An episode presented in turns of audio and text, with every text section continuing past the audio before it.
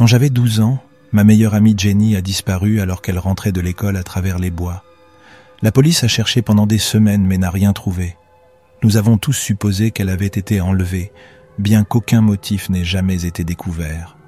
La vie a continué dans notre petite ville du Midwest, mais nous n'avons jamais oublié.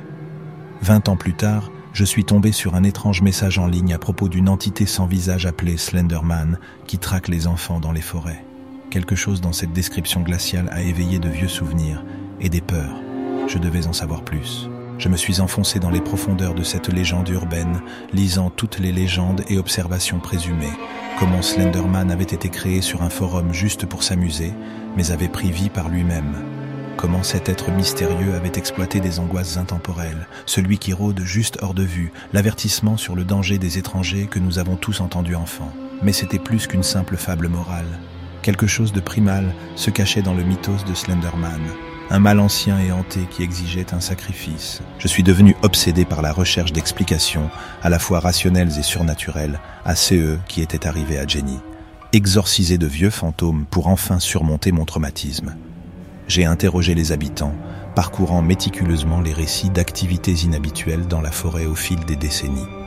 Étranges disparitions, observations de silhouettes anormalement grandes et sans visage, bruit et dysfonctionnements technologiques inexpliqués. Une nuit, poussé par des forces que je ne peux expliquer, je suis allé dans les bois. Au coucher du soleil, alors que les ombres enveloppèrent les arbres, j'ai ressenti une présence ominieuse à proximité, bien que je ne pouvais pas la voir. L'air vibrait d'une énergie ténébreuse, puis les cris ont retenti. Ils résonnaient à travers la forêt, à la fois très loin et si atrocement proches. Les cris de la chose dont j'osais à peine dire le nom, j'ai fui, terrifié, en trébuchant jusqu'à la maison. Par ma fenêtre tard le soir, je vois encore parfois sa silhouette démesurée se profiler à la lisière des arbres, faisant signe. L'incarnation de la méchanceté primale, Slenderman est réel, et je crains d'être sa prochaine cible.